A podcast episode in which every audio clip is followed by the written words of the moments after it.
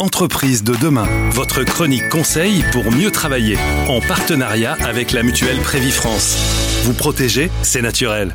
J'ai grand plaisir aujourd'hui à vous faire partager ma rencontre avec le créateur du concept de management bienveillant. Bonjour Gaël Chatinberry. Bonjour Gilles, ça va? Merci, très très bien Gaël. Je ne sais pas si à vous on vous demande est-ce que ça va, vous me donnez l'impression d'être toujours optimiste et positif. J'essaye en tout cas. Mais ça me rappelle une phrase que me disait un de mes patrons chez TF1, Patrick Lelay, pour pas le pas le citer. C'est il me disait Gaël, quand on travaille sur quelque chose qui apporte de la joie, tu as le droit de faire la gueule une fois par an, mais si possible ce jour-là, c'est chez toi. Donc je me l'applique. Vous parlez euh, euh, management positif, engagement dans le travail, qualité de vie au travail, etc. Est-ce qu'il y a un premier conseil, une, règle de vie, un proverbe qui serait votre fondement? Moi, mon fondement, c'est ne jamais laisser le travail euh, me faire souffrir, me faire du mal ou empiéter sur mon bien-être. Jamais. Et c'est vraiment une ligne de conduite que j'essaye de m'appliquer. Je n'y arrive pas toujours parce que j'ai pas conscience de faire un travail, en fait, pour être très honnête, Gilles. Mais en tout cas, quand j'étais en entreprise, que j'ai passé un peu plus de 20 ans en entreprise, je me le suis toujours appliqué et c'est ce que j'essaye de transmettre. Aucun travail ne mérite que l'on sacrifie sa santé mentale ou physique pour lui. Pour y parvenir, il faut choisir un métier, une activité qui correspond à ce dont on a envie. On peut, on peut viser ça? Mais ça, c'est le rêve. Mais dans l'absolu, cette injonction, d'une certaine manière, à avoir un métier qui nous plaît, elle est très dure. Tout le monde n'a pas de passion, tout le monde n'a pas forcément un talent caché qu'il peut exploiter d'un point de vue professionnel. Ce qui est important, c'est un bon équilibre. C'est d'avoir un bon équilibre vie privée vie pro. Et on peut très bien avoir un job purement alimentaire, et c'est pas un problème franchement, et je connais plein de gens qui ont un boulot purement alimentaire, mais par contre, eh ben, qui ne laissent pas empiéter ce boulot sur leur euh, bien-être personnel et sur leur vie personnelle. Et par contre, dans leur vie personnelle, ils vont avoir des engagements dans des associations ou même faire du macramé, peu importe. Peu importe la passion. Le tout, c'est d'avoir, je crois qu'on a une sorte de jauge à bien-être qu'on peut remplir par le pro, par le perso, idéalement par les deux, mais peu importe si, euh, si c'est que par l'un des deux bienveillance, management bienveillant. Quelles sont les, règles de base ou les euh, conseils que vous pouvez donner pour quelqu'un qui est sensible à cette formulation mais qui ne sait pas trop comment l'aborder, comment la mettre en place ou la faire mettre en place? Je donne un résumé extrêmement simple, Gilles, qui va faire que on peut s'économiser la lecture de tous mes livres et tous mes articles. Donc là, je vais me faire gronder par mes éditrices.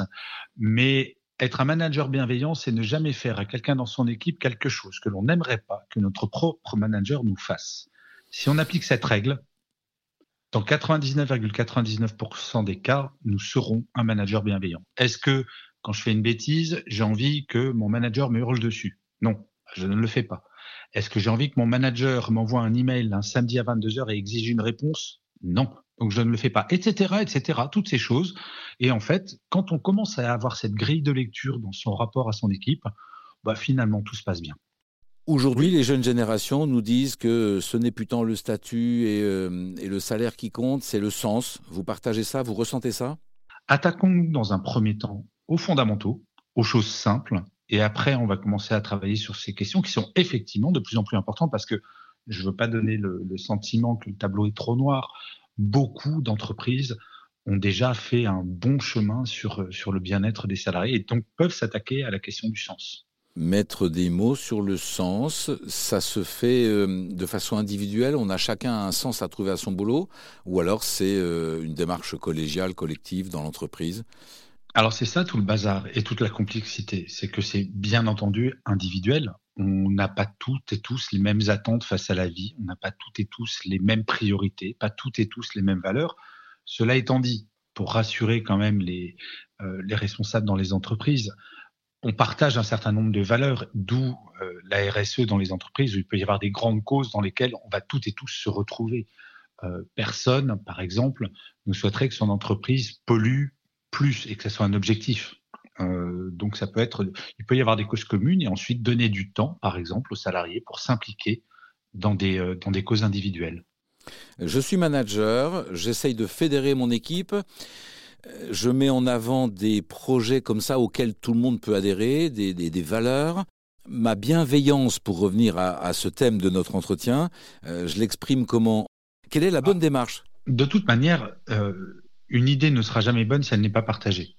Donc si on est convaincu de son idée, bah, il faut la challenger avec ses équipes et éventuellement la faire évoluer. Peut-être qu'effectivement, c'est une idée brillantissime et notre équipe euh, nous dira, bah, elle est brillante.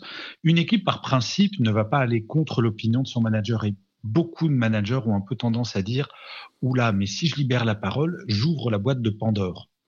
Et à chaque fois, ça me surprend cette réponse que je leur dis, mais de, quoi avez-vous peur? Si vous avez peur, c'est que vous avez quelque chose à cacher ou il y a quelque chose, vous sentez intuitivement qu'il y a un malaise. Et bien souvent, quand on ouvre cette boîte de Pandore, bon, on, s'aperçoit qu'il n'y a pas grand-chose finalement de dramatique. Donc oui, il faut confronter ces idées. Euh, je suis salarié dans une entreprise, j'aimerais bien que ces thématiques-là soient partagées, euh, mais je sens euh, ma direction bah, pas très spontanément ouverte à ça. Bien souvent, on n'ose pas parler. Ça, c'était la thématique d'un de mes premiers livres de management qui s'appelait Mon boss est nul, mais je le soigne. Ah, génial, je l'ai lu celui-là. Et pas les autres. Ah bah, bravo, Gilles. pas encore les autres. Et celui-là est, bourré de, de, plein de petits conseils, d'anecdotes, d'exemples très, très, très rapides et, comment dire, euh, applicables vite et bien. C'est ça qui est bien. Enfin, que j'ai apprécié moi. Et j'ai une bonne nouvelle pour vous, Gilles. Il y a la nouvelle version qui sort en audio. Super. Et il faut oser parler. Trop souvent, les salariés se disent non, mais je peux pas pousser une idée, je peux pas aller voir mon manager. Et en fait, je dis toujours la même chose. C'est à partir du moment où vous êtes convaincu par quelque chose, que c'est construit, que vous montrez quel intérêt l'entreprise aurait à s'attaquer à ce sujet ou à mettre en place une opération, mais vraiment quelque chose de construit. Il ne s'agit pas d'aller voir son manager en disant tiens, j'aimerais bien qu'on sauve les chiens battus. J'en sais rien. Je ne sais pas pourquoi cette idée me vient, me vient à l'esprit. Si c'est juste ça, ça n'a aucun intérêt.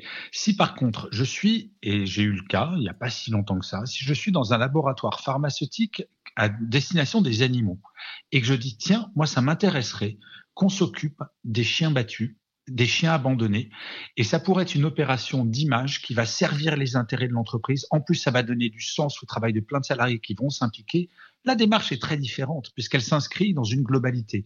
Et la pire des choses qui pourrait arriver, c'est que le manager dise, dise bah non, on n'a pas le temps ou pas tout de suite. mais jamais on va se faire engueuler parce qu'on apporte une idée. Donc il faut avoir le courage. Par contre, il faut pas juste avoir l'idée, il faut vraiment la mettre en perspective et travailler. Eh ben c'est ça, il faut oser et il faut pas avoir peur. Si on pense que c'est une bonne idée, faut y aller. Dans le pire des cas, on nous dit non et c'est pas très grave. Gaël Châtelain-Berry nous propose d'oser, nous propose, lorsque l'on veut partager une idée, de penser et d'exprimer les bénéfices que l'entreprise retirera de la proposition que l'on, lui fait. Gaël Châtelain-Berry est le créateur et l'animateur au quotidien du podcast Happy Work que nous vous incitons à écouter et à rejoindre sur Internet. Merci à vous Gaël. Merci Gilles. Chez Prévifrance, nous œuvrons pour un cadre de travail agréable et confortable. Comme plus de 10 000 chefs d'entreprise, choisissez la mutuelle Prévifrance pour la protection sociale et le bien-être de vos collaborateurs. Demandez votre audit personnalisé sur prévifrance.fr.